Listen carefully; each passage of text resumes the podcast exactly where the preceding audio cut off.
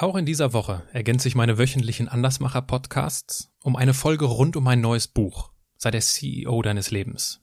Mit diesem Buch helfe ich Menschen dabei, ihr Leben zu ihrem wichtigsten Projekt zu machen. Und in diesen zusätzlichen Podcast-Folgen, die immer mit CEO im Titel gekennzeichnet sind, vertiefe ich die Inhalte meines Buches, indem ich mit Menschen aus den unterschiedlichsten Bereichen darüber spreche, wie es uns gelingen kann, zum CEO unseres Lebens zu werden.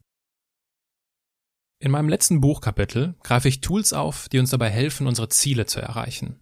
Aber bei aller Liebe für die richtigen Tools, um im Leben voranzukommen, braucht es zunächst einmal etwas anderes. Gesundheit, Fitness und Vitalität. Und deswegen spreche ich heute mit Ralf Bohlmann darüber, wie es uns gelingt, dass wir uns in unserem Körper wohlfühlen. Ralf hilft Menschen dabei, ihre beste Version von sich zu erschaffen. Kerngesund, topfit und voller Energie und Lebensfreude zu sein. Diese Folge hält für dich also eine geballte Menge an Know-how bereit. Es geht um Ernährung, Bewegung, Entspannung, Motivation, Schlaf und unser Denken. Viel Spaß beim Zuhören. Menschen, die in keine Schublade passen. Geschichten voller biografischer Brüche. Inspiration, um neue Wege zu gehen. Auch Models können Doktor sein. Erfolgsmuster von Andersmachern. Der Podcast mit Wirtschaftswissenschaftler, Model und Berater Dr. Aaron Brückner. Da habe ich mir für mich geschworen, dass ich, wenn ich so alt bin wie die, dass ich anders drauf sein möchte, dass ich gesünder, fitter, fröhlicher, energiegeladener sein möchte als die Leute, die ich da beobachtet habe. Ich musste also 50 Jahre alt werden in völlig anderen Berufen, um mich zu trauen, das zu tun, was ich heute mache, was eigentlich immer der rote Faden in meinem Leben war.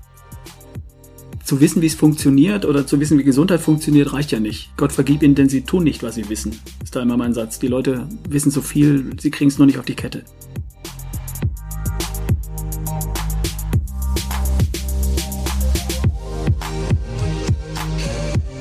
Ralf, herzlich willkommen in meinem Podcast. Hallo lieber Aaron, schön, dass ich da sein darf. Danke dir. Ich freue mich, dass du dir die, dass du dir die Zeit nimmst. Angenommen, du sitzt an einer Hotelbar. Was würdest du trinken?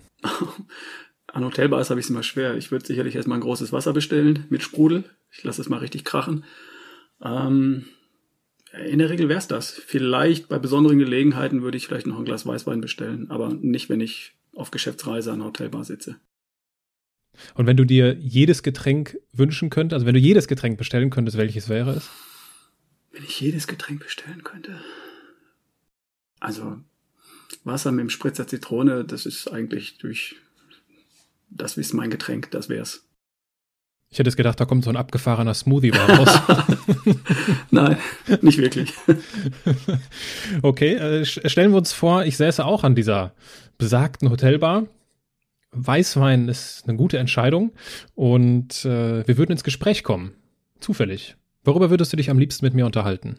Ich würde gern wissen wollen, wer du bist und was du so treibst. Was, was ist dein, dein Ding? Das würde mich interessieren. Ja, da spricht der Podcaster in dir. Tatsächlich. Weil ich, mich würde das ja natürlich auch interessieren. Und äh, ich würde dich dann mit Sicherheit recht schnell fragen. Sag mal, Ralf, scheinst ja ein richtig guter Typ zu sein. Was machst du eigentlich so beruflich? Und jetzt möchtest du meine Antwort hören.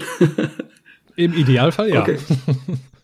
Ich unterstütze Menschen dabei, sich in ihrer besten Version zu erschaffen. Und zwar in kerngesund, topfit und voller Energie und Lebensfreude. Das tue ich, indem ich sie inspiriere, also zum Träumen bringe, indem ich sie motiviere, ins Handeln bringe und ein kleines bisschen informiere, da wo es nötig ist. Das ist es. That's it. Und in welchen Formaten? Also wie kann ich mir das vorstellen? Also ich würde dich jetzt an dieser Bar kennenlernen und würde mir und würde dir sagen, Mensch, Ralf, das brauche ich. Mhm. Wie würde es, wie würde es weitergehen? Das erste, was ich dir erzählt habe, wäre ja mein, ähm, mein Why.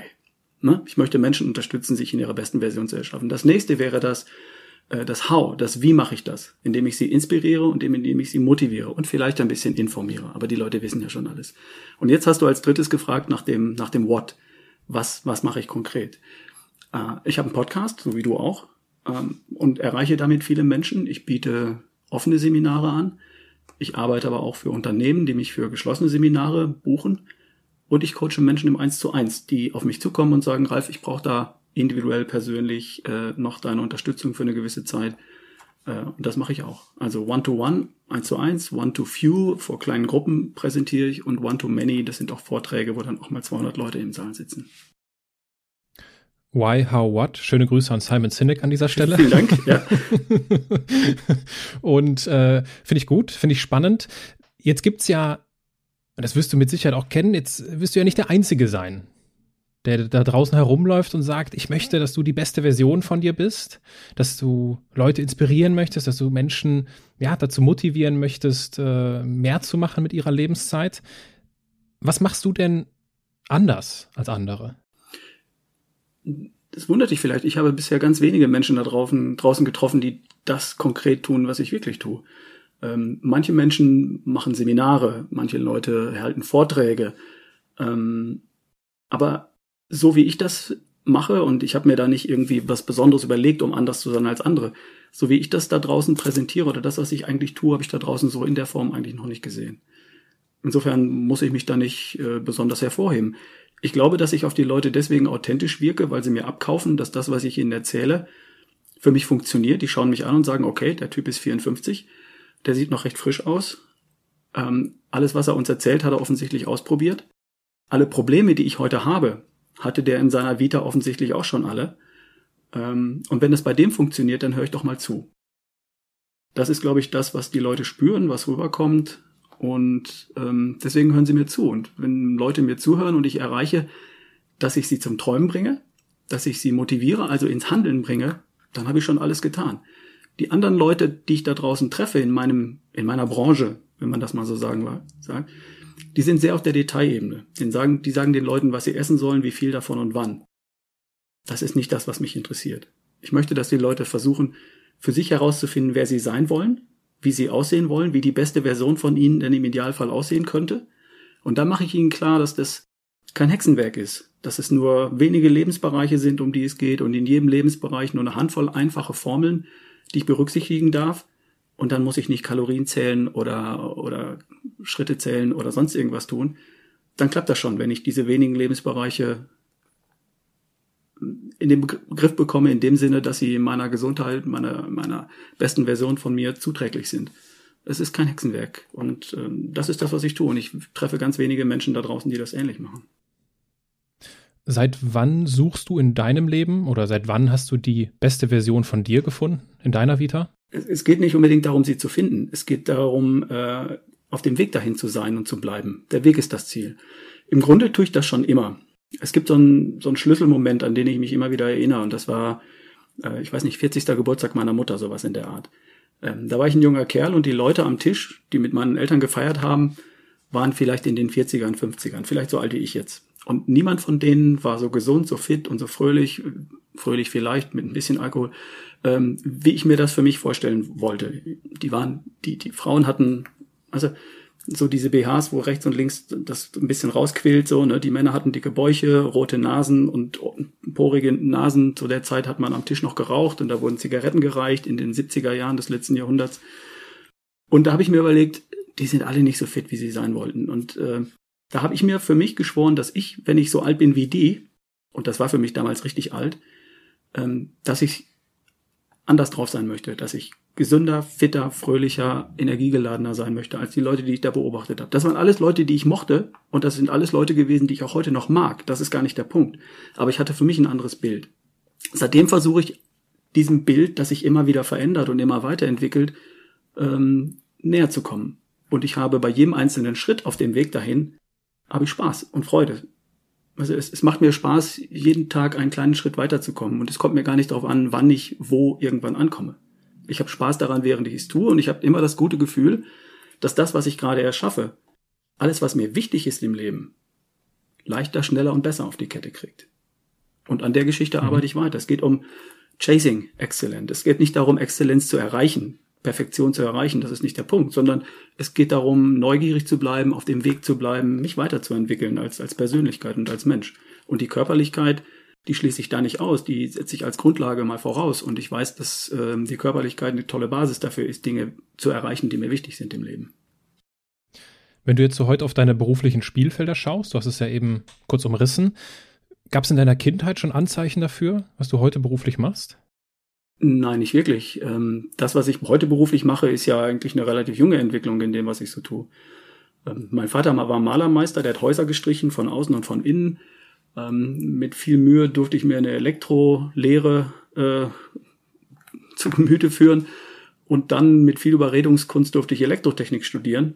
Von, mein Vater hat gesagt, das, das reicht auch ein Meistertitel und bleibt doch hier im Dorf und so. Und ich habe dann aber doch studiert.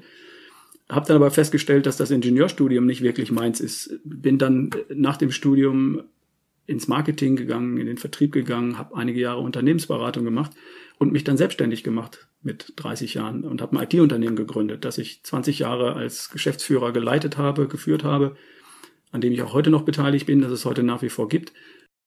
Und irgendwann mit 50 habe ich mir zugetraut und ähm, es mir einfach gegönnt, das zu tun, was wirklich meins ist. Ich musste also 50 Jahre alt werden in völlig anderen Berufen, um mich zu trauen, das zu tun, was ich heute mache, was eigentlich immer der rote Faden in meinem Leben war. Nämlich für mich nach der nächsten besten Version von mir zu suchen. Und sie hoffentlich auch irgendwann Schritt für Schritt ihr immer näher zu kommen, sagen wir es mal so. Also ähm, abgezeichnet hat sich da nichts. Ich habe immer schon versucht, mich in der nächsten besten Version zu erschaffen. Das zieht sich wie ein roter Faden durch mein Leben. Das beruflich zu tun, das tue ich ja erst äh, seit, seit einigen Jahren. Wie erklärst du dir, dass du dieses, ja, diese intrinsische Motivation, diese Intuition danach hast, nach dieser nächstbesten Version von dir zu suchen?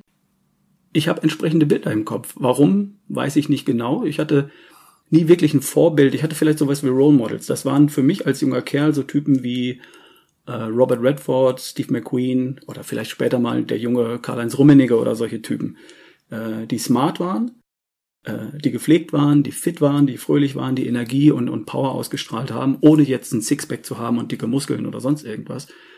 Und ich habe mich früh in, in so einem Körper gesehen. Jemand, der, der einfach dasteht und, und, und Power hat und Energie ist und, und hat und, und kerngesund ist. Und dieses Bild hat sich eigentlich immer weiterentwickelt. Heute stelle ich körperlich für mich aus meiner persönlichen Betrachtung sowas ähnliches wahr. Ich sehe mich körperlich fit, ich sehe mich kerngesund, wenn ich Leute in meiner Umgebung betrachte, dann stelle ich fest, dass es nicht jedem so gelungen ist, mit Mitte 50 so fit zu sein und das ist vollkommen okay. Aber ich hatte immer so das nächste Bild, wie sehe ich in 10 Jahren aus, wie sehe ich in 20 Jahren aus. Und jedes Mal, wenn ich gemerkt habe, dass ich diesem Bild zu sehr, von diesem Bild zu sehr abweiche, dann hat mich das zurück in die Spur gebracht. Für mich sind also solche Ziele, die bei mir funktionieren in Form von Bildern, sogar in, in Videosequenzen. Ich habe nicht nur ein Bild, ein starres Bild im Kopf, sondern eine Szene im Kopf. Diese Szene kann ich, kann ich fühlen. Ich, ich ich spüre den Sand an den Füßen, ich spüre den Wind in den Haaren, die Sonne im Gesicht äh, bei dem Bild von der nächsten besten Version von mir. Ich, ich, ich kann fühlen, wie sich das anfühlt. Ich kriege eine Gänsehaut, wenn ich dran denke.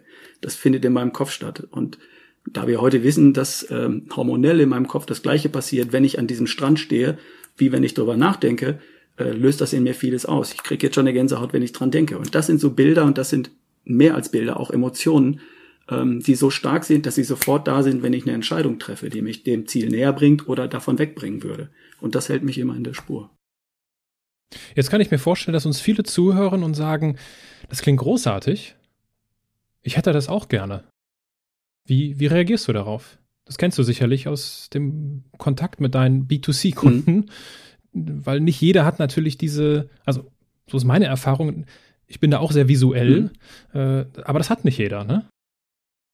Ich glaube, die meisten kriegen das hin, sowas zu entwickeln. Wenn ich sie frage, ähm, Leute kommen ja zu mir mit einem Thema. Die sagen, ich sehe nicht so aus, wie ich gern aussehen wollen würde.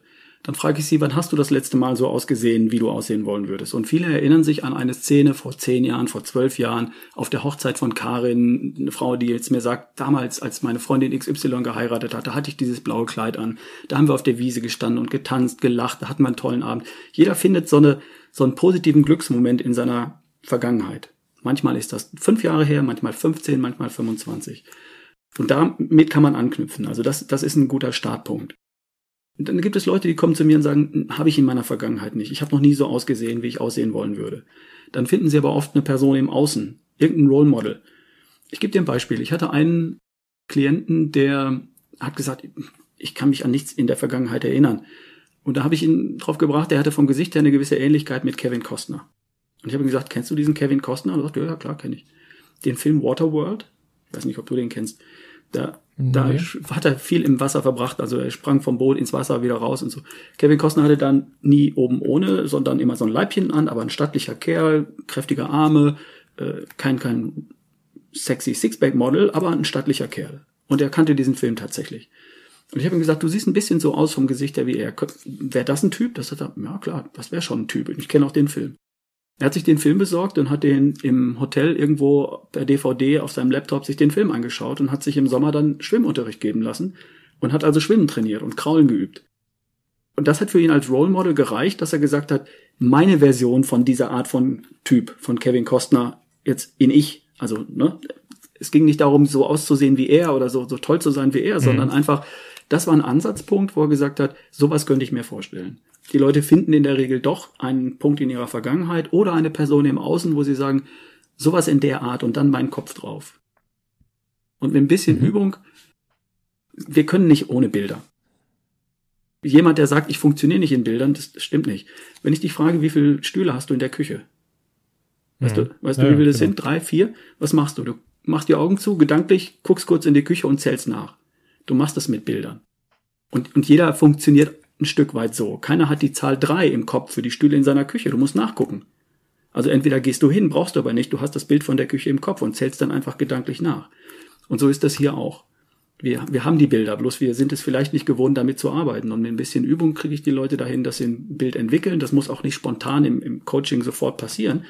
Aber dann schicken mir die Leute drei Tage später irgendein Foto, das sie im Internet gefunden haben, in einem Magazin gesehen haben und gesagt, ja, ungefähr, ungefähr so. Das ist schon ein guter Start. Ein guter Start in deiner Vita war ja scheinbar relativ früh nach dem Studium der Weg in die Unternehmensberatung. Ja, ne? stimmt. Was hat dich in die Beratung geführt? Die Neugier hat mich in die Beratung geführt. Ich habe früher davor zwei, drei Jahre lang im Vertrieb gearbeitet, damals für Nixdorf Computer, dann kam zu Nixdorf Siemens, dann hieß das Siemens Nixdorf und es wurde plötzlich nicht mehr so spannend, wie es vorher mal war. Ähm, ich wollte aber nicht im Vertrieb weitermachen, weil das, das war es nicht. Ich, ich, bin nicht der, der Kaltakquise-Typ. Das ist einfach nicht mein Ding. Aber ich wollte wissen, wie Wirtschaft funktioniert. Ich wollte wieder auf die nächsthöhere Ebene. Das ist so ein Ding von mir. Ich bin gern global unterwegs und weniger Detail. Detail mag ich immer nur da, wo es nötig ist und dann gehe ich möglichst schnell wieder raus. Also ich wollte wissen, warum braucht man bestimmte Produkte, wofür braucht man sie, wie werden sie produziert, wie werden sie vermarktet, wie funktioniert das große Spiel. Also habe ich einen gut bezahlten Vertriebsjob aufgegeben und einen weniger gut bezahlten Job als, ähm, als, als Berater, Unternehmensberater hier in Süddeutschland angenommen und habe vier Jahre lang Unternehmensber Unternehmen beraten und Geschäftsführer, die länger im Job waren als ich auf der Welt. Das hat sich dann nach einer Zeit aber auch nicht mehr so toll angefühlt. Ich habe gesagt, okay, ich, inhaltlich kann ich denen helfen. Ich weiß, ich liefere guten Input. Aber es fühlt sich trotzdem komisch an. Ich wollte mir erstmal beweisen, dass ich selbst ein Unternehmen gründen und führen und zum Erfolg bringen kann. Und das war dann mein Schritt in die Selbstständigkeit. Das war dann der nächste Schritt. Und da war das Ziel einfach, mir zu beweisen, dass ich als Unternehmer erfolgreich sein kann, Unternehmen gründen kann, eine Geschäftsidee entwickeln kann und zum Erfolg bringen kann. Und nachdem das Ziel auch erreicht war, das hat etwas länger gedauert, als ich gedacht hatte. Das hat so 10, 15 Jahre gedauert, bis das wirklich wirtschaftlich gut flog und bis das wirklich inhaltlich auch groß und, und stark war. Dann war eben das nächste Ding. Dann hatte ich dieses Ziel erreicht, mir zu beweisen, dass ich das kann. Und dann habe ich mich frei gefühlt zu sagen, was ist jetzt der rote Faden in meinem Leben? Was ist wirklich das Wasser, in dem ich schwimme? Was ist mein Element?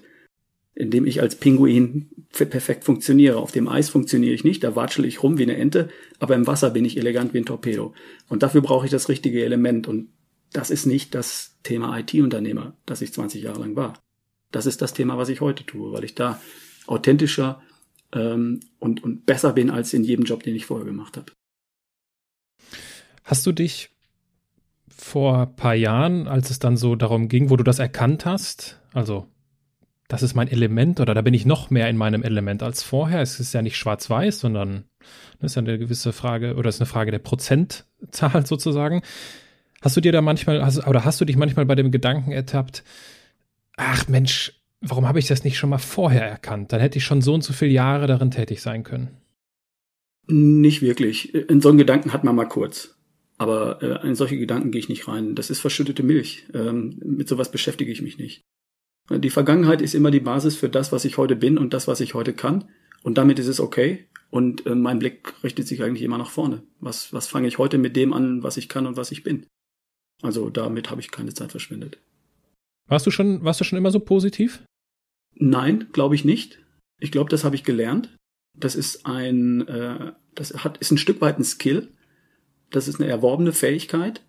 Ähm, ich habe gelernt, zwischendurch meine Gedanken bewusst zu lenken, auch meine Gespräche zu lenken und darüber zu entscheiden, ob ich die meiste Zeit des Tages positive Gefühle und positive Hormone in meiner Blutbahn letztendlich habe oder negative Gefühle. Also vor zehn Jahren hättest du in dem Ralf, mit dem du jetzt sprichst, einen etwas weniger optimistischen und äh, mehr ein Problem behafteten Menschen kennengelernt. Das habe ich gelernt äh, abzustreifen und da anders unterwegs zu sein. Wie hast du es gelernt? Zunächst mal habe ich, hat mir jemand erklärt, dass das so funktioniert, dass ich entscheiden kann, was ich denke. Das war für mich ein cooler Aha-Moment. Ich so, wow, ich kann entscheiden, was ich denke. Also ich laufe nicht durch den Park, dann springt mich ein Gedanke an, beißt sich an meinen Nacken fest und der hat mich dann. Nein, ich kann entscheiden, was ich denke. Das präsentiere ich oder das zeige ich meinen Seminarteilnehmern immer mit einem ganz einfachen Beispiel. Ich sage, ich mach mal die Augen zu und denk mal an den letzten schönen Urlaub. Dann machen sie die Augen zu und dann führe ich sie so ein bisschen in dieses Urlaubsgefühl rein und dann sehe ich, dass die Mundwinkel hochgehen. Okay, und dann sage ich stopp, stopp. Und jetzt gehst du mal in den richtig peinlichen Augenblick in deiner beruflichen Vita. Die erste Präsentation mit einem Senffleck auf, dem, auf der Krawatte. Und dann gehen die Mundwinkel runter. Und dann sage ich, pass auf, jetzt habe ich dich in einer Minute in positive Gefühle gebracht und in der nächste in negative Gefühle. Wenn ich das kann, dann kannst du das auch. Das heißt, ich kann entscheiden, was du denkst, wenn du dich darauf einlässt. Aber du kannst es auch. Du kannst einen negativen Gedanken, dann, wenn es passt, dann, wenn du es brauchst, ersetzen durch einen positiven Gedanken. Wenn du nachts im Bett an deine Steuererklärung denkst, dann ist das nicht hilfreich, weil du wirst sie nachts im Bett nicht machen. Das heißt, bestenfalls stehst du auf, machst dir eine Notiz in den Kalender und machst sie dann morgen um 17 Uhr. Aber nachts im Bett wäre es hilfreich, an den letzten schönen Urlaub oder an den nächsten schönen Urlaub zu denken, weil du dann positive Gefühle hast und vielleicht darüber selig einschläfst. Das heißt, du kannst entscheiden, was du denkst. Du bist Gehirnbenutzer und nicht nur Gehirnbesitzer. Das Gehirn ist eine Maschine, die ich befehlige. Punkt. Nachdem ich das gelernt habe, habe ich das einfach geübt. Und dann wird man besser und besser daran. Jetzt, äh, da du ja auch Unternehmensberater gewesen bist und äh, jetzt ohnehin sehr unternehmerisch geprägt bist, als ich dich kontaktiert habe und dir von meinem Anliegen äh, berichtet habe und von meinem Buch, sei der CEO deines Lebens, in dem ich ja diese Business Tools und auch die Arbeitsweise von Beratern und von Managern und von Unternehmern auf persönliche Fragestellungen übertrage. Was ist dir als erstes durch den Kopf gegangen? Als erstes sind mir Gemeinsamkeiten in unserer persönlichen Vita aufgefallen. du kommst aus einem völlig anderen Bereich, ich aus dem Ingenieurwesen, du aus dem betriebswirtschaftlichen und plötzlich ähm, machen wir etwas, ähm, versuchen wir den Leuten etwas anderes zu geben ähm, als, als nur unsere, unsere Profession, weil wir festgestellt haben, dass das eher unser Thema ist. Das ist mir als erstes aufgefallen. Das ist mir sehr sympathisch. Und außerdem jede Ergänzung von dem, was mein, mein Motto ist, mein Titel ist, erschaffe die beste Version von dir. Jede Ergänzung von anderer Seite ist mir hochwillkommen. Ich finde es total cool, wenn möglichst viele Leute, möglichst viele Menschen unterstützen, sich in irgendwelcher Form auch immer in der besten Version von sich zu erschaffen, weil ich glaube, dass unser Planet davon profitiert, wenn wir alle unsere beste Version sind. Wenn wir unser Bestes geben mhm. können, wir unser, unser Bestes leisten können. Ich möchte durch die Straßen gehen und in fröhliche Gesichter blicken. Fröhlich deswegen, weil sie ähm, mit sich selbst zufrieden sind, weil sie in den Spiegel schauen und sagen, ja, mir gefällt, was ich sehe. Zufrieden deswegen, weil sie das, was ihnen wichtig ist im Leben, erreichen, und zwar leicht und spielerisch und ohne Struggle und Stress und, und Kampf. Und fröhlich deswegen, weil sie diesen Planeten ein kleines bisschen schöner machen. Und wenn ich ein bisschen was dazu beitragen kann, wenn ich nur den einen oder anderen erreiche auf diesem Weg dahin, dann bin ich wieder happy. Das hat was mit Glückshormonen zu tun, die mich steuern. Und eins davon ist, ist Serotonin. Und das entsteht wenn man sowas tut. Und das ist, glaube ich, das Grundmotiv für viele Leute, vielleicht für dich auch, ähm, irgendwas zurückzugeben und irgendwas weiterzugeben und Menschen stärker zu machen. Äh, das habe ich darin erkannt und das finde ich großartig. Mhm. Ich würde ja jetzt gerne tiefer eintauchen in dieses Thema, wie werde ich die beste Version oder wie, wie, wie begebe ich mich auf die Suche nach der besten Version von mir? Und ich würde mich da, das haben wir eben auch schon kurz besprochen, so ein bisschen an die Struktur auf deiner Webseite halten. Du führst deine Themen dort auf. Das ist einmal Ernährung, Bewegung, Entspannung, Schlaf, Denken und Motivation. Jetzt sind wir, wenn ich an Denken denke, schon mal kurz, schon mal kurz abgetaucht. Nichtsdestotrotz würde ich jetzt gerne so Thema für Thema einfach mal kurz, und das sicherlich nur jetzt in diesem Format an der Oberfläche, aber ich denke, es lohnt sich trotzdem, einmal kurz eintauchen. Und vielleicht so von dir den ein oder anderen Impuls ja, den Zuhörern mit auf den Weg geben, wie, was wir denn möglicherweise auch umgehend, also sofort umsetzen können, um diese beste Version von uns äh, zu sein. Thema Ernährung. Lass mich, lass mich Oder, kurz ja, einen, einen noch vorweg machen, weil ich das für wichtig halte. Ich würde gern Gesundheit und Fitness, Vitalität und Lebensfreude ganz kurz in den Kontext setzen. Zu einem erfüllten, glücklichen Leben gehört das dazu.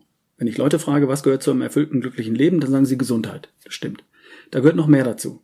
Eines zum Beispiel ist Sicherheit, also finanzielle Sicherheit, Freiheit, Unabhängigkeit, Stichwort Geld.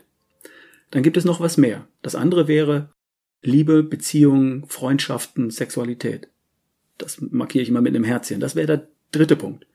Dann gibt es aber noch was mehr. Wenn ich all das habe, dann strebe ich nach noch was. Bill Gates hat zuerst sein Geld erwirtschaftet, dann hat er eine Familie gegründet, als drittes hat er sich vielleicht Gesundheit gekauft. Und was hat er dann gemacht? Er hat eine Stiftung gegründet und gibt heute Milliarden aus für den Kampf gegen AIDS und gegen Malaria.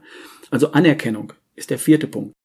Ich hätte in meinem mhm. erfüllten, glücklichen Leben auch in irgendeiner Form Anerkennung, ein Erbe hinterlassen, irgendwas weitergegeben, mich sozial engagiert, was auch immer. Und der fünfte Punkt, der wäre Glück, Zufriedenheit, Begeisterung, ähm, Spaß, Genuss, solche Dinge. Das sind fünf Elemente, die zu einem glücklichen, erfüllten Leben gehören. Was ich damit sagen will, ist, Gesundheit ist nicht alles.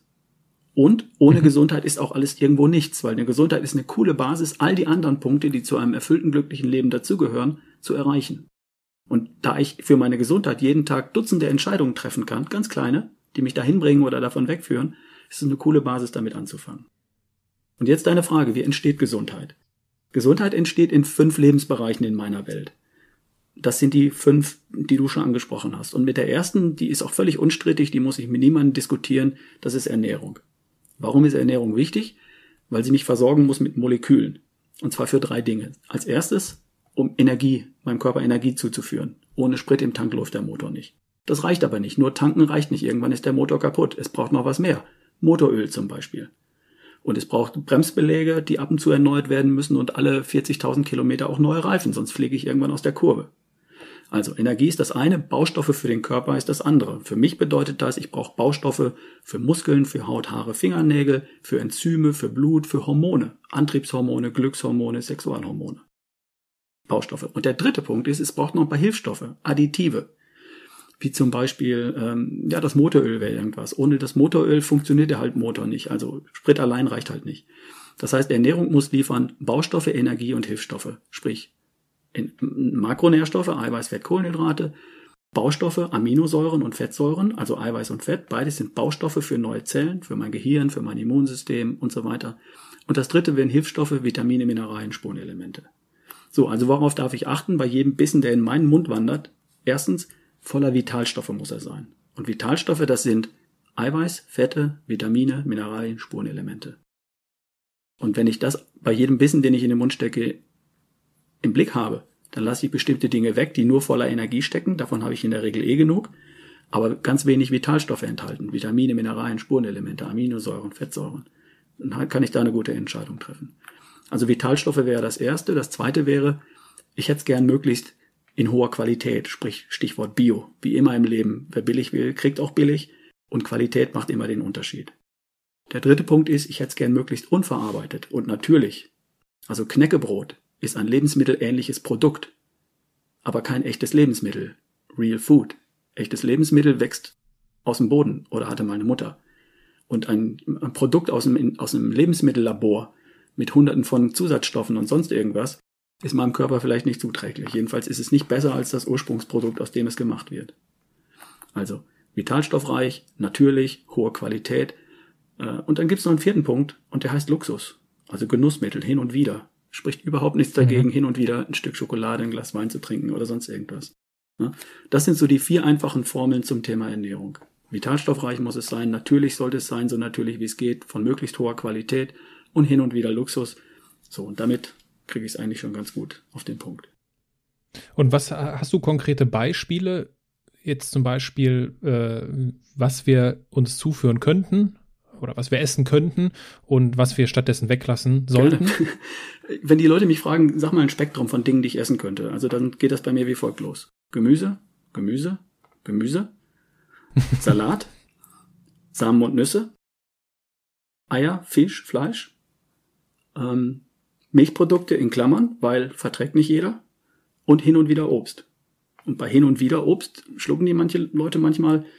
Äh, der Gehalt von Vitaminen wird da häufig gern mal überschätzt äh, und der Gehalt von Fructose wird gern mal unterschätzt. Das heißt, gegen Obst ist nichts einzuwenden, aber ich esse heute nicht mehr fünf Stück Obst am Tag, sondern vielleicht fünf Stück Obst in der Woche. Das habe ich früher ein bisschen anders gesehen, aber sei es drum.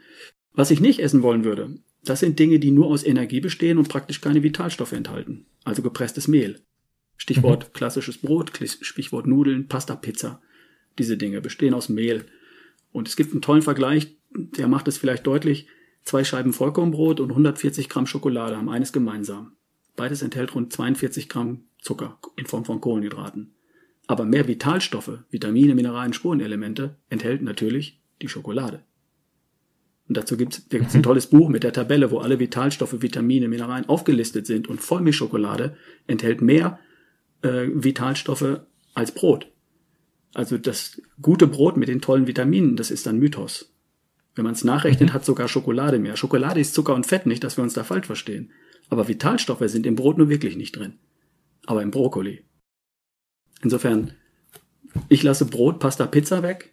Erst dafür Gemüse ohne Ende, gute Milchprodukte, Eier, äh, auch Fleisch oder Fisch. Aber Gemüse, Gemüse, Gemüse, Pflanzenkram ist zwei Drittel dessen, was auf meinen Teller kommt. Und was machst du, wenn du viel unterwegs bist? Meal Prep. Meal Prep heißt, ich bereite mich vor. Ich brauche dafür nicht viel.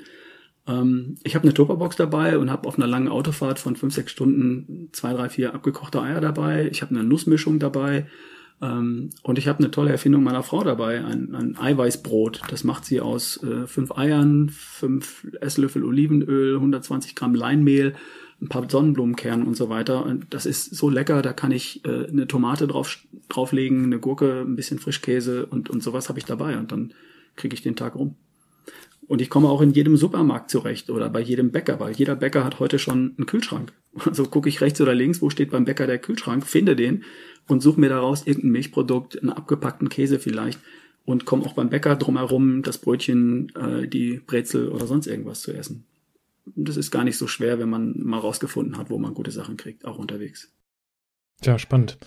Bei mir ist das jetzt vor kurzem, also vor ein paar Tagen war ich unterwegs und äh, bin, nach, bin nach Dänemark geflogen, spät in der Stadt angekommen, in Aarhus und äh, das Hotel hatte jetzt kein Restaurant, das heißt, ich musste mir irgendwas auf der Straße suchen.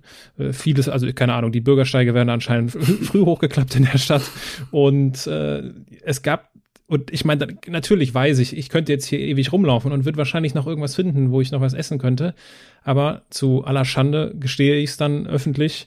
Ja, dann bin ich halt zum Bahnhof, das Hotel war in der Nähe vom Bahnhof, und habe mir zwei Burger bei McDonald's hm. geholt. Mhm. Tatsächlich aus Alternativlosigkeit und zugegebenermaßen ein bisschen Faulheit, mhm. noch länger rumzusuchen. Aber äh, das sind so diese Momente, wo ich mir, wenn ich viel unterwegs bin, denke, wie soll ich mich, wenn ich viel unterwegs bin, denn gesund ernähren? Pass auf, ich habe noch einen Trick für Fast Food. Ähm, in jeder deutschen Stadt gibt es an jeder Ecke eine Dönerbude. Vielleicht gibt es sie mhm. auch in Aarhus, ich weiß es nicht. Und was ich da mache, ich gehe da rein und sage, ich hätte gerne eine Dönerbox mit Salat. Und dann sagt er, äh, okay, mit Pommes oder Reis? Ich sage, nee, mit Salat. Ja, und darunter Pommes oder Reis? Nein. Und ein Salat und da drauf das Fleisch. Von mir ist auch andersrum. Aber Salat und Fleisch in der Dönerbox. Okay. Und das kostet 4,50 Euro in jeder deutschen Innenstadt an jeder Ecke zu kriegen. Und das ist, ich, ich kenne nicht die Qualität des Fleisches und des Öls, das die da verwenden, aber das ist immer noch besser ja, ja. als ähm, als jetzt ein Burger von McDonald's. Und selbst da könntest du einen Chicken Nuggets, einen Sechser, einen Neuner bestellen und einen Salat dazu. Ähm, und wenn man das ein paar Mal gemacht hat, fällt es einem immer leichter. Da, man gewöhnt mhm. sich dran, mit einem gezielten Blick die richtigen Dinge zu finden.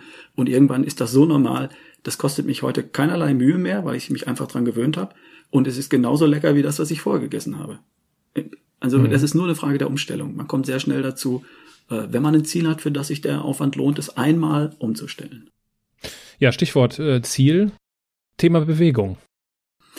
Ist auch recht einfach gemacht. Was ich brauche als Grunderstattung, Grundausstattung für kerngesund, topfit, voller Energie und Lebensfreude sind nur drei Dinge. Das erste sind Schritte. Aufrecht auf zwei Beinen ist tatsächlich durch nichts zu ersetzen. Dafür werden Astronauten im Weltall mit Gummibändern auf Laufbänder geschnallt. Also es reicht nicht, die in so eine Muckimaschine einzu, einzusetzen und dann treten zu lassen. Aufrecht auf zwei Beinen ist der Schlüssel. Das heißt, ich muss einfach nur gehen. Acht bis zehntausend Schritte am Tag. Das ist eine coole Zahl. Das wäre das Erste. Und das kann ich einfach tracken. Jedes Handy macht das heute. Wenn ich es bei mir habe, zählt ja. es die Schritte. Das Zweite ist, ich muss meine Muskeln benutzen. Zwei, dreimal in der Woche. 20 Minuten. Das reicht schon. Und zwar möglichst alle Muskelgruppen. Dafür brauche ich nur eine Handvoll mächtige Übungen. Übungen, die funktional sind und große Muskelgruppen bedienen. Klimmzüge, Liegestütze, Ausfallschritte, Kniebeugen, Unterarmstütz. Sowas. Das reicht. Drei Sätze, drei, zehn Wiederholungen, 20 Minuten, dreimal in der Woche, die Zeit hat jeder. Und das kann ich ohne Geräte, das kann ich zu Hause machen. Dafür brauche ich die zwei Quadratmeter hinter meinem Hotelbett, zwischen dem Hotelbett und der Wand oder dem Spiegel. Das geht überall. Das war's. Und das dritte mhm. Element, stopp, habe ich vergessen, einmal in der Woche Vollgas geben. Und Vollgas geben heißt, ich muss nur ab und zu mal einmal in der Woche meinen Puls für zwei, drei Minuten nach oben treiben. Damit ich meinem Körper sage, bitte sortiere die Fähigkeit, mal einen hohen Puls zu gehen, nicht aus. Das Grundprinzip der Natur heißt, use it or lose it. Wenn ich Kraft nie anwende, werde ich schwächer. Wenn ich meine Beweglichkeit nie anwende, werde ich weniger beweglich. Wenn ich meine Schnelligkeit nie benutze, werde ich weniger schnell. Wenn ich meine Ausdauer nicht benutze, werde ich weniger ausdauernd. Und wenn ich meine, meinen hohen Puls nicht gelegentlich mal einmal in der Woche benutze, dann kann ich irgendwann nicht mehr 190er Puls, sondern vielleicht nur noch 180, dann 170 und das möchte ich mir gerne halten. Also, das sind die drei Dinge. Ganz einfach. Und, und was, was sagst du Leuten, die sagen, ja, Sport, ich will ja Sport machen, aber mir macht einfach keine Sportart Spaß? Ich habe noch nicht meine Sportart gefunden. Ich nenne das gar nicht Sport, ich nenne das Bewegung, Sport oder Bewegung. Also jeder darf sich was aussuchen. Du musst dafür keinen Trainingsanzug anziehen und gewaltig schwitzen. Die paar Übungen kannst du zu Hause machen. Mit, mit Wasserkanistern kannst du Hebeübungen machen. Unterarm stützt, dafür musst du nicht mal in Schwitzen kommen, mehr oder weniger. Und einmal auf, in der Woche auf einem Stück Fahrrad, Radfahrt äh, aus dem Sattel zu gehen und das letzte Stück mal kurz zu sprinten, 100 Meter bis zur Ampel, das muss man gar nicht unbedingt Sport nennen. Aber den Körper zu mhm. benutzen, mhm. wie er gedacht war, hin und wieder, das ist nötig, damit all die Fähigkeiten, die mir mein Körper bietet, erhalten bleiben. Kraft, Ausdauer, Beweglichkeit, Agilität, Schnelligkeit, Koordination, Balance, das sind die wichtigsten Fitnesskriterien. Und wenn die beste Version von mir mit 70 mit meinen Enkeln auf der Wiese toben will und die beste Version von mhm. mir mit 80 im Cabrio zum Golfplatz fahren will, um zwei Runden zu spielen und dann im Vereinsheim die Sau rauslassen, dann brauche ich noch ein Mindestmaß an Kraft, Ausdauer, Beweglichkeit, Koordination, Balance. Also muss ich das bis dahin auch hin und wieder abrufen. Und das ist kein Hexenwerk. 20 Minuten. Und dann bist du wieder bei, deinem, äh, bei dem Why von Simon Sinek, ja. Also, das ist auch das, was ich in, in meinem Buch an einer Stelle aufgreife, dieses Thema Disziplin. Mhm. Ja, das ist, äh, die, ich meine, es gibt diese tollen Neujahrsvorsätze, äh, die ich ja, für, für großen Schwachsinn mhm. halte, weil sie nicht, die sind nicht tief genug. Und es gibt, es ist halt ein Unterschied aus meiner Sicht, ob jemand zum Sport geht, weil man das so macht, weil es ja, das ist ja gesund, ne? Mir hat der Ralf ja gesagt, ich soll mich bewegen. Mhm. Oder genau das. Ich will mit 70, ich will mit 75, ich will mit 80 mit meinen Enkelkindern auf der Wiese rumspielen. Das ist mein Warum. Deswegen gehe ich heute in meinem Alter äh, nicht äh, einmal die Woche, sondern dreieinhalb Mal die Woche zum Sport.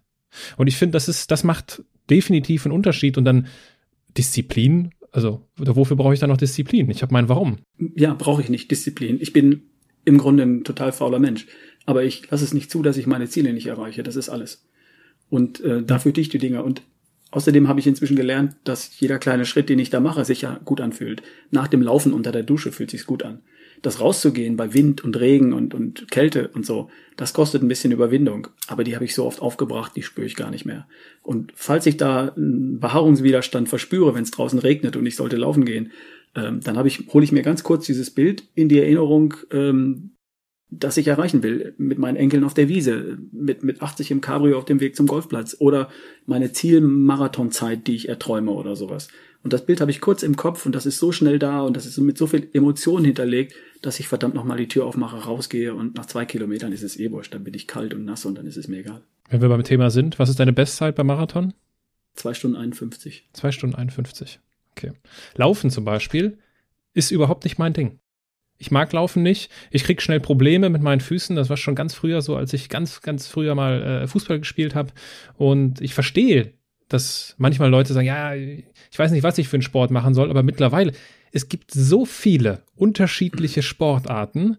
Äh, allein wenn man sich anmeldet bei Urban Sports Club, diese, dieser, mhm. ne, diesem Angebot, wo du ja quasi alles machen kannst, wenn man sich da mal durchklickt, da kriegt man so viel Inspiration, wie man sich körperlich betätigen kann. Das ist, äh, das ist wunderbar. Ja. Gut, jetzt. Und man muss es nicht mal Sport nennen. Also. Ja, genau. Für die Leute, die oder für die Zuhörer, die jetzt denken, Mensch, das ist jetzt aber, klingt ja ganz schön anstrengend, wird es jetzt ein bisschen entspannter. Thema Entspannung. Das ist deswegen so wichtig und es hat einen Einfluss auf die Zahl auf der Waage und einen Einfluss darauf, ob ich krank werde oder eben nicht, weil das Thema äh, mit Stresshormonen in Zusammenhang steht. Die hat der Körper erfunden oder die Natur, um mich fit zu machen für Flucht oder Kampf. Das heißt, unter Stress, unter Adrenalin ist mein Herzschlag erhöht, mein äh, Blutdruck erhöht und meine Muskeln sind vorgespannt, um mich fit zu machen für Flucht oder Kampf. Ähm, Dafür gibt's aber einen Preis. Das heißt, die Natur kann mich für einen kleinen Augenblick leistungsfähiger machen, für Flucht oder Kampf, und dafür muss sie andere Ressourcen zurückstellen, Dinge, die gerade nicht so wichtig sind. Das Wachstum von Haut, Haare, Fingernägel, das kann später passieren. Stoffwechsel. Ich kann später verstoffwechseln. Erstmal muss ich den Säbelzahntiger weglaufen.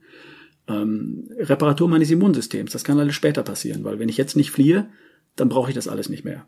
Also, passieren unter Stress folgende Dinge. Mein Immunsystem wird nicht so repariert, wie es könnte, mein Stoffwechsel findet nicht so statt, wie er könnte und Haut, Haare, Fingernägel werden nicht repariert und solche Dinge. Das heißt, ich zahle einen Preis. Das Problem heute ist, dass wir unseren Stressfaktoren nicht mehr wegrennen, wie früher. Mhm. Früher wäre ich geflüchtet auf den Baum, hätte mich wieder entspannt und drei Minuten später ist es dem Tiger zu bunt, er läuft weg und alles ist wieder gut. Das passiert heute nicht. Heute sind wir ständig unter dem Einfluss von Adrenalin, wenn wir das zulassen. Das heißt, das Gewichtsmanagement klappt nicht, weil der Stoffwechsel behindert ist. Ich bleibe anfällig und werde anfälliger für Krankheiten, weil mein Immunsystem nicht so repariert wird, wie es sollte. Und so nebensächliche Dinge, Haut, Haare, Fingernägel werden nicht repariert. Darauf kann ich vielleicht noch verzichten, aber ich wäre gern trotzdem gesund, ich brauche ein starkes Immunsystem und ich möchte, dass der mittlere Ring verschwindet. Also mein Stoffwechsel. Das kann ich erreichen, indem ich dafür sorge, dass ich die meiste Zeit des Tages eben nicht unter dem Einfluss von Adrenalin bin. Und die Lösung dazu ist, ich manage meine Stressfaktoren, und ich lerne auf Knopfdruck zu entspannen. Wie manage ich meine Stressfaktoren? Dinge, die mir nicht gefallen, da habe ich immer drei Möglichkeiten, auf sie zu reagieren. Und eine vierte, die ich besser lasse. Die erste wäre, change it. Hm. Ich komme im Büro mit dem Müller nicht klar. Das heißt, ich gehe zum Chef, sage, ich komme mit dem Müller nicht klar, und der sagt, na gut, dann setzen Sie sich halt zum Meier rüber. Erledigt. Change it. Wäre gut. Die zweite wäre, like it. Das heißt, er sagt, nee, du musst da sitzen bleiben, ist die einzige Platz, wo das funktioniert, komm damit klar. Und ich entscheide für mich, ich komme damit klar und hör auf, mich darüber zu ärgern, mach meinen Frieden damit. Wenn das auch nicht geht, könnte ich die dritte Entscheidung treffen, leave it. Ich suche mir eine andere Abteilung oder ein anderes Unternehmen, ich gehe. Weil ich kann mit ihm nicht klarkommen und ich will auch nicht und ändern lässt sich's auch nicht. Alles wäre okay. Das Einzige, was mir nicht als Option zur Verfügung steht, das wäre hate it. Also ich bleibe dabei, ich ärgere mich, ich mache mich verrückt, ich leide darunter, ich erzähle es meiner Frau, ich erzähle es meinen Kollegen, wie der Müller mich ankotzt. Das ist das Einzige, wofür ich mich nicht entscheide. Das heißt, bei allen Dingen, die mir nicht passen, stelle ich mir ganz kurz die Frage, wie möchte ich mich jetzt entscheiden? Change it, like it oder leave it. Aber niemals hate it. Und es ist erstaunlich, wie gut das funktioniert, wenn Leute das mal begriffen haben. Mhm. Das funktioniert bei Kleinigkeiten, wie beim Müller im Büro, und das funktioniert bei ganz großen lebensbedrohlichen Dingen. Ich gebe dir ein Beispiel. Ich hatte eine Frau im Seminar, die hatte ein Kind mit einer Krebsdiagnose. Und dieses Kind würde sterben. Change it war nicht in ihrer Hand. Leave it? Keine Option, es war ihr Kind. Bleibt noch like it? Ja. Das heißt, die Frau hat sich entschieden, dass die letzten drei Monate, die sie noch hat mit ihrem Kind, die schönsten werden würden, die sie jemals gemeinsam hatten. Und das war besser für das Kind und besser für die Frau. Als hate it. Verstehst du, was ich meine? Mhm. Das heißt, dieses simple Modell, change it, like it oder leave it, klappt immer im Leben. Wenn ich es einmal verstanden habe. Und dann treffe ich einfach eine mutige Entscheidung. Und danach geht's mir besser. Menschen blühen wieder auf, wenn sie einfach entschieden haben, wie sie mit Stressfaktoren umgehen. Kleine und große. Mhm. Und der zweite Punkt ist, ich darf lernen, mich auf Knopfdruck zu entspannen, wenn ich merke, ich bin angespannt, ich bin nervös, tausend Dinge prallen auf mich ein.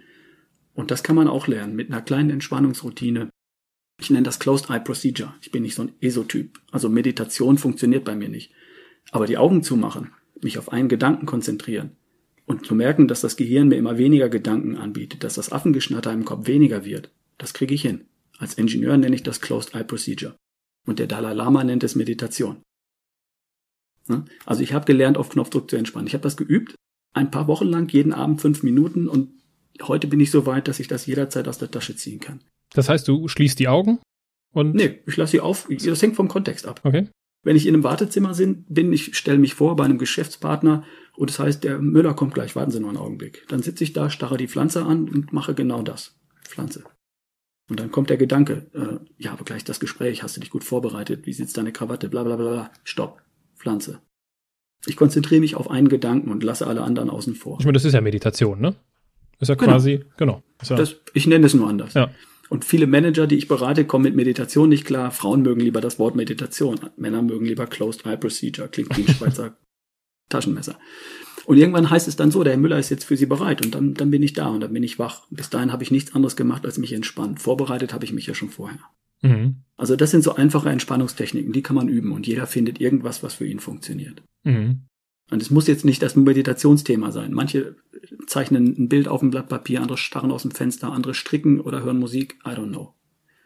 Das sind so die beiden Dinge. Und dafür, damit sorge ich dafür, dass ich die meiste Zeit in guten Gefühlen unterwegs bin, die meiste Zeit keinen Stress empfinde, sondern wenn ein Stress auf mich einströmt, entscheide ich mich, wie ich damit umgehe und dann ist wieder gut. Und wenn ich nervös und angespannt bin, dann weiß ich, wie ich mich entspannen kann. Ich habe eine Routine, die ich so lange geübt habe, bis ich sie beherrsche und die kann ich jederzeit verwenden. Was mir immer noch schwerfällt, und ich bin äh, ein Fan von Meditation, das hat sehr viel äh, bewirkt in meinem, in meinem Leben.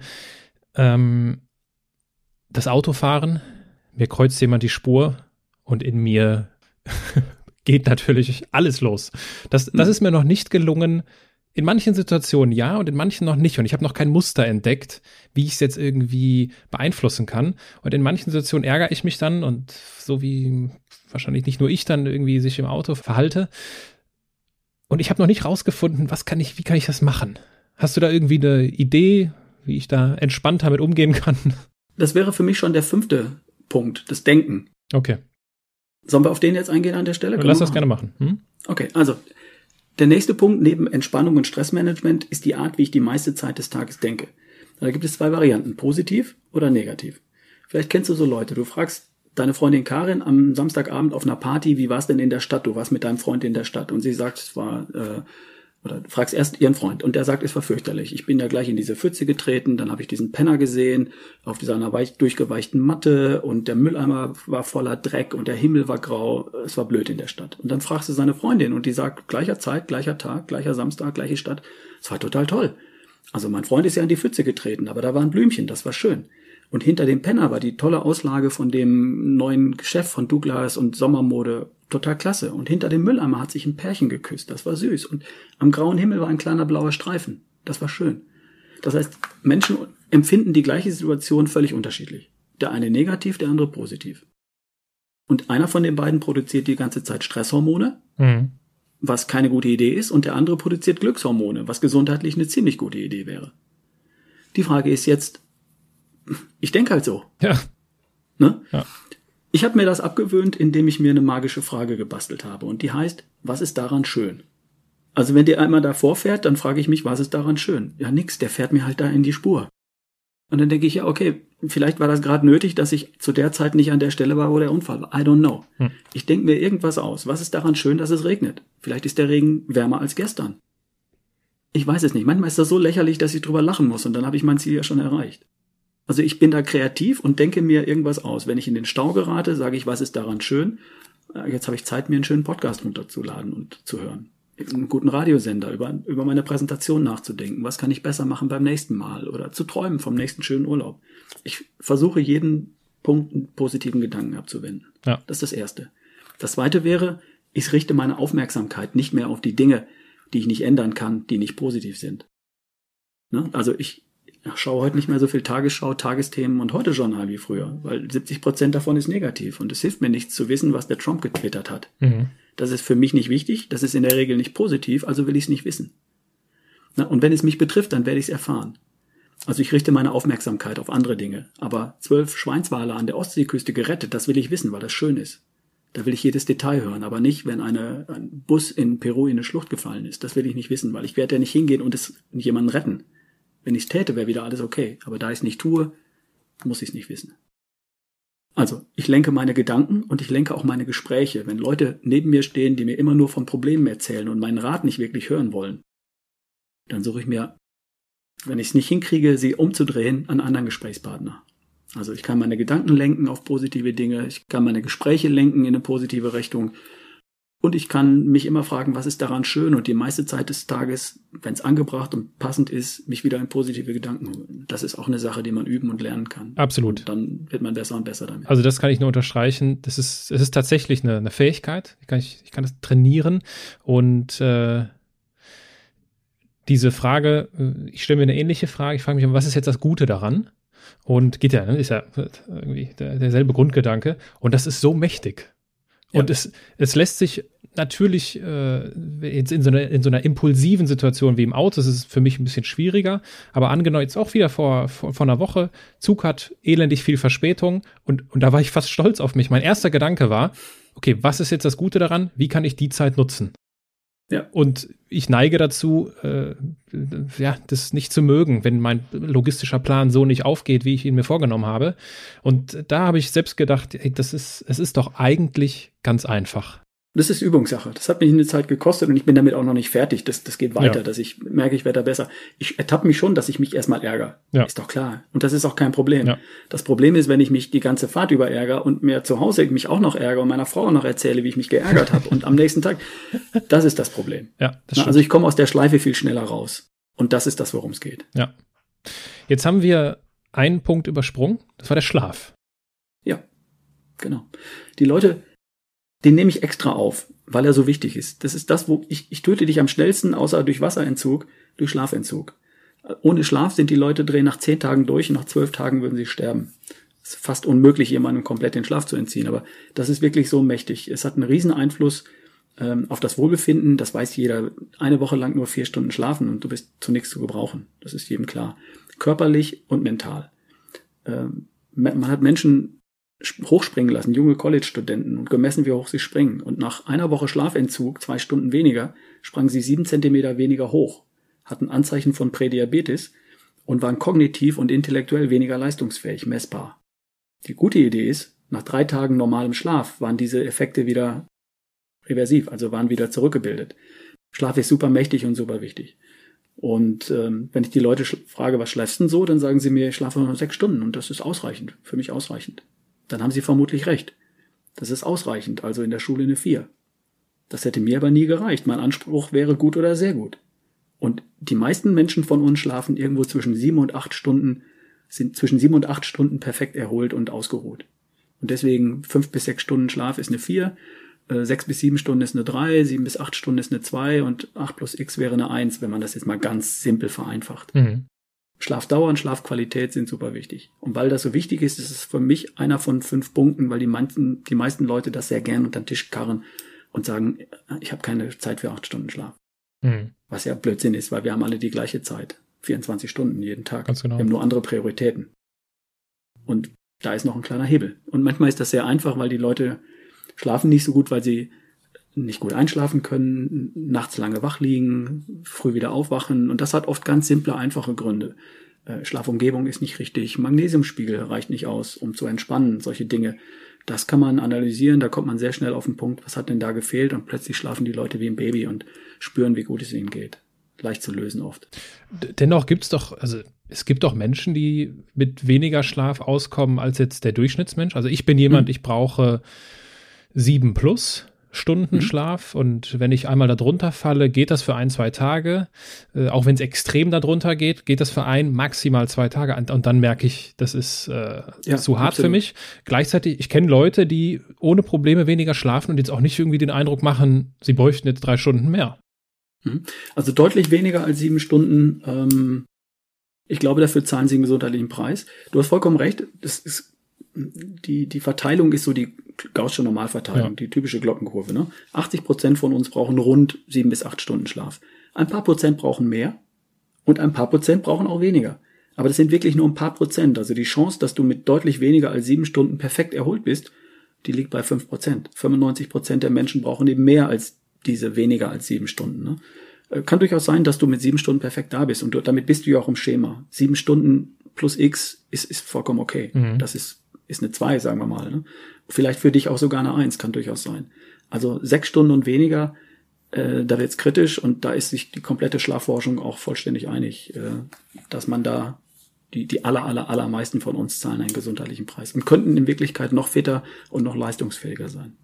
Dann lass uns zu zu, zum guten Schluss noch über das Thema Motivation sprechen oder Zielerreichung oder wie auch immer wir es nennen wollen. Das ist ja auch das mhm. Kapitel äh, in, oder das ist ja auch die, die Überschrift dieser, dieser Podcast-Folge. Ähm, was hält denn deiner Meinung nach uns am meisten davon ab, unsere Ziele zu erreichen? Zum einen sind, ist den meisten Menschen haben kein, kein Ziel, das funktioniert. Das Ziel darf ich so formulieren, dass es, dass es tatsächlich funktioniert. Das heißt, abnehmen ist kein Ziel. Abnehmen ist ein Prozess. Allein daran scheitern die Leute schon. Wer hat denn Bock auf Abnehmen? Kein Mensch. Die Leute wollen nicht abnehmen. Abnehmen ist scheiße. Entschuldigung, wenn ich das hier so sage. Was die Leute wollen ist, sie möchten schlank sein. Sie möchten einen flachen Bauch. Wenn ich mein Navigationssystem programmiere und ich schreibe da rein A7, dann weiß mein Navi nicht, wo es mich hinführen soll, nach Norden oder nach Süden. A7 ist kein Ziel. Abnehmen ist kein Ziel. Das heißt, flacher Bauch ist ein Ziel. Ich darf alleine die Zielformulierung so machen, dass sie funktioniert. Und ich darf ein Ziel finden, das so groß ist, dass es mich wirklich begeistert. Drei Kilo bis zum Sommer, bis zum Urlaub auf den Malediven, das ist viel zu klein, da fange ich doch jetzt nicht mit an. Mhm. Das geht in drei Wochen. Da werde ich jetzt nicht dafür joggen gehen und nicht die Bienen Jerrys Eisbombe weglassen. Mhm. Das ist Quatsch. Das heißt, das Ziel darf die richtige Größe haben. Es darf nicht unrealistisch sein, natürlich. Aber es darf so groß sein, dass es mich wirklich begeistert und mich so fesseln, dass es, dass es mich wirklich packt. Das ist mal das eine. Und ähm, dann brauche ich einen Antrieb, damit ich dieses Ziel erreiche. Und es gibt nur zwei Antriebe auf dieser Welt, die wirklich funktionieren. Große Ziele oder große Schmerzen.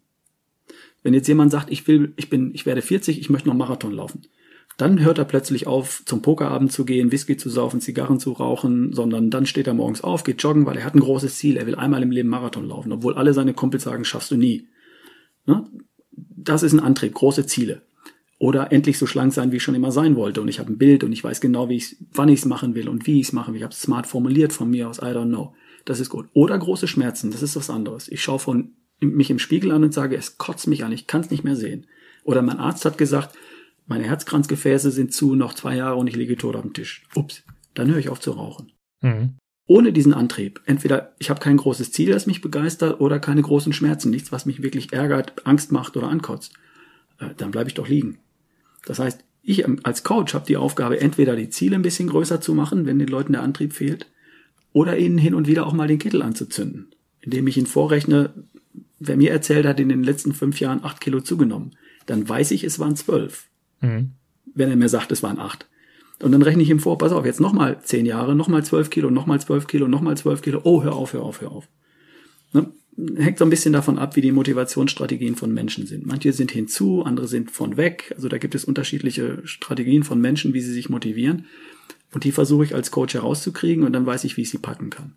Und dann mache ich ihnen entweder die Ziele größer oder ich zünde ihnen den, den Kittel ein bisschen an und sage ihnen, was passieren könnte. Mache ich nicht so häufig und nicht so gerne, weil lieber motiviere ich natürlich über tolle Ziele. Mhm. Ein Ziel zu haben ist eine Geschichte. Äh, das Ziel zu erreichen oder umzusetzen, das ist für die meisten Menschen dann doch auch nochmal eine Hürde zu wissen, wie es funktioniert oder zu wissen, wie Gesundheit funktioniert, reicht ja nicht. Ähm, Gott vergib ihnen, denn sie tun nicht, was sie wissen. Ist da immer mein Satz. Die Leute wissen so viel, sie kriegen es nur nicht auf die Kette. Ähm, dazu folgendes. Das Ergebnis dessen, was ich, was ich heute bin, also das Ergebnis, was ich heute repräsentiere, ist das Ergebnis dessen, was ich in den letzten Jahren mit mir angestellt habe. Sprich, mein, mein Lifestyle in diesen fünf Lebensbereichen hat dafür gesorgt, dass ich das bin, was ich heute bin. Wenn ich woanders hin will, brauche ich einen anderes, anderen Lifestyle. Das heißt, ich darf Gewohnheiten, die ich heute habe, durch bessere ersetzen. Und zwar genau da, wo meine aktuellen Gewohnheiten eben wenig zielführend sind. Was ich heute üblicherweise so tue, das ist Teil meiner Komfortzone. Und da sind bestimmte Gewohnheiten drin. Eine Frühstücksgewohnheit, eine Mittagessengewohnheit, eine Sportgewohnheit, eine Schlafengehengewohnheit, eine, wie gehe ich mit Stress um Gewohnheit. Und da gehören neue Gewohnheiten rein, wenn ich ein anderes Ergebnis haben möchte. Wie kriege ich sie da rein? Zum einen indem ich eine neue, ein neues Verhalten so lange praktiziere, bis es eine Gewohnheit ist. 20, 30 Mal vielleicht, wenn es nicht besonders komplex ist. Das muss ich nur tun und dafür brauche ich üblicherweise auch einen Plan und eine bestimmte Vorgehensweise. Was ich vorher gemacht habe, ist I have a dream. Ich habe einen Traum, eine Idee, eine, Vision von der besten Version von mir. Was es jetzt noch braucht, ist I have a plan. Mhm. Weil ein Ziel ohne Plan ist nur ein Wunsch. Und mit dem Wunsch alleine komme ich nirgendwo hin. Ne? Ich brauche ein Ziel und ich brauche einen Plan. Und der Klassiker wäre am 1. Januar. Da fange ich an. Ich esse besser, ich mache besser Sport, ich gehe besser schlafen, ich meditiere jeden Tag und ich denke den ganzen Tag alles nur in rosa-rot. Und das funktioniert bis zum ersten Arbeitstag im neuen Jahr, bestenfalls. Und dann kommt eine Menge Zeug auf mich zu, ich brauche den ganzen Tag Willenskraft. Und Willenskraft ist wie ein Muskel, der erschöpft über den Tag. Davon habe ich nur eine gewisse Menge. Also meine Streichholzschachtel hat 20 Streichhölzer und dann ist sie leer. Und für all diese Dinge Willenskraft aufzubringen, für das bessere Frühstück, für den besseren Snack, für das bessere Mittagessen, für Sport am Abend und so, das reicht nicht aus. Das heißt, diese Strategie funktioniert fast nie. Es gibt eine bessere. Statt ab jetzt alles anders, heißt die neue Strategie in kleinen Schritten sicher zum Ziel. Ich nehme mir jedes Mal nur eine Sache vor und ändere die. Ich fange mit dem Frühstück an. 20 Mal das neue, bessere Frühstück, was immer das sei. Frage ich die Leute, kriegst du das hin? Ja, krieg ich hin. Das heißt, die machen eine Excel-Tabelle und machen 20 Mal ein Häkchen. Habe ich gemacht, habe ich gemacht, habe ich gemacht. Ah, da waren wir eingeladen. Okay, aber dann habe ich gemacht, habe ich gemacht und irgendwann sind da nur Häkchen drin. Habe ich gemacht. Läuft, Gewohnheit. Und dann am 21. Tag gehst du in die Küche und greifst wie selbstverständlich zum Quark oder zu den Eiern oder was auch immer. Das bessere Frühstück. Und erst wenn du merkst, dass das gut läuft, dann nimmst du das zweite Element dazu. Und wenn das dann auch gut läuft, dann nimmst du das dritte Element und dann das dritte und vierte und dann das fünfte und dann das sechste in kleinen Schritten sicher zum Ziel so wie Projektmanager ein aufwendiges Projekt managen würden. Du fängst nicht an mit dem Fundament und dem Dach und der Wand und allem gleichzeitig, sondern du machst erstmal das eine und dann das andere und dann das nächste und dann das nächste, sodass die Ressourcen, sprich Willenskraft, dafür ausreichen. Trotz einem anständigen, anstrengenden Job, trotz Kindern, trotz Belastung, trotz all dem, was so auf dich einprasselt. Für ein, zwei Änderungen reicht es immer, aber nicht für alle auf einmal. Mhm. Wenn man das verstanden hat, macht man sich eine simple Excel-Tabelle, schreibt die fünf, sechs Gewohnheiten, die man durch bessere ersetzen will, einfach in diese Tabelle und fängt mit der ersten an, setzt sie um und wenn das läuft, nimmt man das zweite dazu, setzt sie um und wenn das läuft, nimmt man das dritte dazu. Und da begleite ich als Coach Menschen eine Zeit lang, ein paar Wochen, vielleicht zwei, drei Monate, bis sie verstanden haben, wie das funktioniert, bis sie ihre Ziele schon erreicht haben oder wissen, dass sie ihre Ziele alleine erreichen und dann fliegen die Leute. Mhm. Jeder meiner Kunden hat Erfolgsstrategien, sonst wäre er nicht da, wo er ist im Management, in Führungspositionen, im Vorstand eines DAX-Unternehmens. Und wenn ich Ihnen erkläre, dass Sie Ihre Gesundheit, Fitness, Vitalität genauso managen können, wie Ihr berufliches Fortkommen, wie Ihren Erfolg im Job, wie Ihre Kinder, Ihre Familie, dann geht Ihnen ein Licht auf. Ach ja klar, das mache ich ja genauso mit einer Excel-Tabelle. Ja klar. Oder mit einem Kalender oder wie auch immer. Ich nutze einfach die Tools, so wie du das in, ja auch empfiehlst, die Tools, die Sie gewohnt sind, die Sie beherrschen und gebe dann nur andere Inhalte rein. Und plötzlich sagen die Leute, ja, das ist ja ganz einfach, wenn ich das gewusst hätte. Und dann marschieren die Leute Schritt für Schritt für Schritt zum Ziel. Wenn sie ein Ziel haben, das funktioniert und wenn sie den Antrieb besitzen. Mhm. Also am liebsten ein Ziel, das so groß ist, dass es sie wirklich begeistert. Ja, also du sprichst mir aus der Seele natürlich, ne? Das ist ja genau der, der Grundgedanke des Buches. Das ist ja auch das, das Motiv des Buches, hm. sich die, oder dass ich darüber gestolpert bin, dass wir im Unternehmenskontext, in der Firma, wo wir arbeiten, oder für den Kunden, mit dem wir arbeiten, wie selbstverständlich inhaltlich genau dieselben Dinge tun. Mhm. Also dieses Prinzip der kontinuierlichen Verbesserung gibt es beispielsweise im Lean Management. Kaizen ja, nennt sich das. Natürlich, klar. Kleine Schritte führen dich eher ans Ziel als große Quantensprünge. Und äh, im, im Unternehmenskontext, selbstverständlich gibt es da Daily, Daily Meetings, wo man sich kurz abstimmt, was ist heute unser Ziel, welche Probleme stehen diese Woche an. Und genau das lässt sich eins zu eins auf unser Leben übertragen. Man kann mhm. sich jeden Tag fragen, was will ich heute erreichen? Welches Problem gibt es aktuell, äh, vielleicht auf, auf die Woche bezogen? Und genauso kann man sich einen Plan machen, der ein bisschen, ja, ein bisschen abstrakter ist fürs ganze Jahr. Was sind so meine Meilensteine Absolut. und so weiter und so fort. Und ich finde es halt faszinierend, dass uns, ja, im, im, im, im Beruf ist das so selbstverständlich. Ja klar, da, da arbeitet man so und mhm. dann kaum, kaum geht's an etwas Persönliches. Ja, nee, weiß ich nicht. Ich bin nicht so diszipliniert. Und, und dann denke ich mir halt, das, das ist schade und deswegen finde ich es schön, dass du da, äh, dass du so arbeitest, weil aus meiner Sicht ist halt dann, was fehlt, häufig die Struktur. Genau. Ne, das ja. ist ja dein, dein Spruch. Ich finde, fand das sehr gut. Gott vergib ihnen, denn sie tun nicht, was sie wissen. Hm. Fand ich wunderbar, weil genau das ist es. Wir, wir wissen, was wir machen sollen, aber uns fehlt ganz häufig das Wie. Genau. Und da fehlt vielen Menschen aus meiner Sicht die Struktur. Und das ist letztendlich genau mein Motiv gewesen, dieses Buch zu schreiben. Weil als ja. Berater, das wirst du kennen, wir sind sehr strukturiert, wir arbeiten sehr strukturiert. Und äh, das ist das, was hilft, um vielleicht die ein oder andere persönliche Frage, die ein oder andere persönliche Baustelle zu klären. Hm. Genau, bei mich sind es die zwei Dinge. Als erstes mache ich I have a dream. Ich bringe, mhm. inspiriere die Leute, motiviere sie und dann mache ich I have a plan. und nutze einfach die Tools, die die Leute schon beherrschen. Ich frage sie einfach, wie, wie organisierst du dich? Wie machst du es, dass du so erfolgreich bist in dem, wo du erfolgreich bist? Ja. Und ähm, dann fällt es leicht. Ja. Großartig, Ralf. Mit, mit, mit Blick auf den, den Abschluss des Gespräches. Angenommen, du könntest eine, ein, ein Markendeal vereinbaren mit einer Marke deiner Wahl.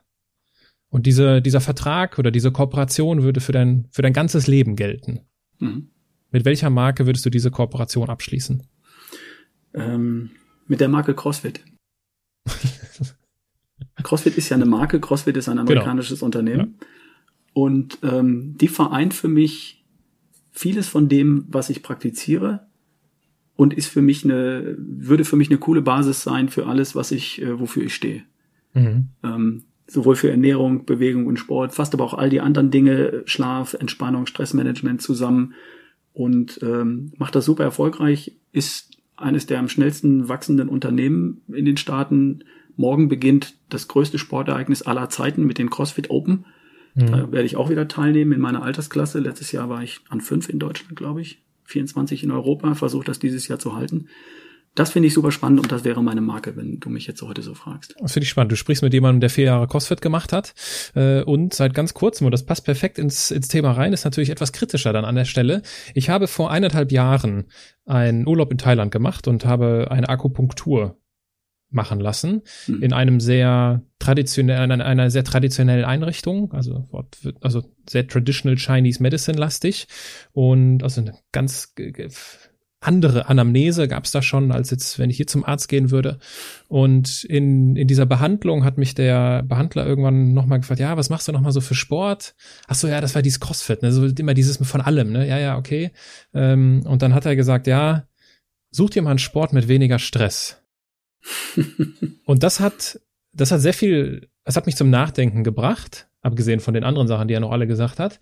Und ich habe tatsächlich damals angefangen oder mir ist selbst aufgefallen, dass ich mache viel in meinem Leben. Ich bin, geb, in der Regel gebe ich Gas. Mhm. Und mir ist aufgefallen, dass ich das auch im Sport mache. Mhm. Und das auch, ja, das hat auch einen gewissen Grenznutzen, der irgendwann abnimmt. Also, ne, du wirst es kennen, du bist in einem Setting, 14 Leute, ein Kurs, so und so viel Übungen, die Zeit läuft und du siehst schon, der Kollege ist ein bisschen weiter, ich muss ein bisschen Gas geben. Und das ist ja tatsächlich Stress. Und ich habe ganz bewusst die Entscheidung getroffen, ich will weniger davon mhm. und äh, habe mit CrossFit auf, ist so recht neu, habe mit CrossFit aufgehört seit paar Monaten und gehe jetzt in, äh, ein anderes Fitnessstudio, wo ich aber auch alles hab. Auch das hat mir gefehlt, also Schwimmbad, Sauna, dieses gesamte Paket, ja. was ich früh morgens einfach erleben möchte, was bei mir die Lebensqualität steigt. Aber äh, das finde ich interessant, weil ist ist das für dich kein Widerspruch, Stress und CrossFit? Ähm, ich kann das nachvollziehen, was du sagst. Das ist eine Frage, wie Menschen äh, CrossFit interpretieren, wie zum Beispiel die Box, in der du das gemacht hast, CrossFit äh, interpretiert. Ich habe zum Beispiel, ich gehe nicht in die Klassenstruktur mit 60 Minuten, wo ich dann okay. meine Dinge erledigt haben muss. Ich habe mein eigenes Training, ich habe meinen eigenen Trainer. Die Idee von CrossFit ist ja nicht die Idee von einer 60-Minuten-Klasse, wo bestimmte Dinge durchgepeitscht werden müssen. Die ja. Idee von CrossFit ist, alle Arten von Fitness zu trainieren und mich vorzubereiten für das Unbekannte und das Nicht-Erwartbare, for the ja. unknown and unknowable. Und die Idee finde ich fantastisch. Die Interpretation, die kann man so oder so machen. Und äh, ich habe für mich eine Art gefunden, das eben nicht als Stress zu empfinden, sondern als Spaß, als Freude und jedes Mal mich zu freuen, einen kleinen Schritt weiter zu, gekommen zu sein, meine Ausdauer, meine Kraft zu verbessern oder auch einfach zu halten. Ich bin 54, lass uns das ganz ehrlich betrachten.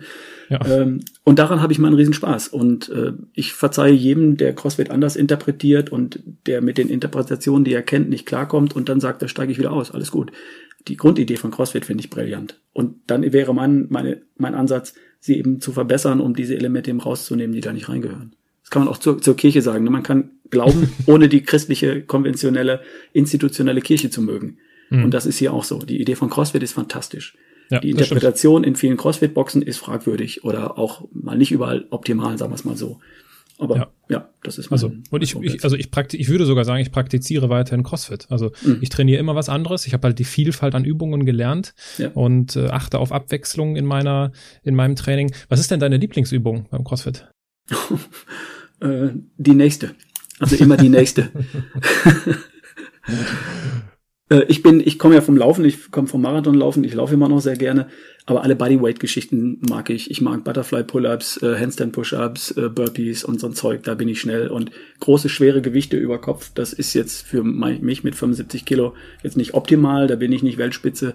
Aber äh, bei, bei schnellen Geschichten, äh, bei Bodyweight-Sachen mich zu schlagen, ist gar nicht so einfach. Ja, klingt cool. Lieber Ralf, gibt es etwas, das du unseren Zuhörern abschließend noch mit auf den Weg geben möchtest? Also wenn du so an die Überschrift denkst, sei der CEO deines Lebens und mach dein Leben zu deinem wichtigsten Projekt. Gibt es da einen Impuls, den du abschließend uns mit auf den Weg geben möchtest? Es gibt eine Huna-Philosophie, ähm, die auch, die ich mir mal irgendwo hin habe gravieren lassen. Und das ist The world is what you think it is. Das heißt, jeder von uns hat die Macht zu entscheiden, wie er die Welt um sich herum empfindet. Und es ist immer eine gute Idee, sie als schönen, wundervollen Ort zu begreifen und äh, zu betrachten ähm, und das würde ich ihm wünschen, dass er die Welt so für sich äh, beschreibt, dass er glücklich in ihr sein kann und dass er sie genießen kann, solange wie er hier ist. Also the world is what you think it is. Äh, mach was draus auf diesem Planeten. Ein schönes Schlusswort. Ich danke dir für deine Zeit. Ich danke dir für diese Einblicke und für diese zugegebenermaßen zahlreichen Insights, die viele Bücher obsolet werden lassen. Also das ist eine wunderbar, ein wunderbares Potpourri gewesen an, an Know-how, um in Zukunft äh, eine bessere Version von uns selbst zu sein. Danke dafür. Vielen Dank für deine Fragen. Und wie immer gibt es nach jeder CEO-Folge eine Frage des Tages. Und in diesem Gespräch waren so viele wertvolle Learnings drin. Was war denn das, was dich am stärksten angesprochen hat? Waren es die Ernährungstipps? Die Hinweise zur sportlichen Betätigung oder Ralfs Ideen für eine positivere Gedankenwelt?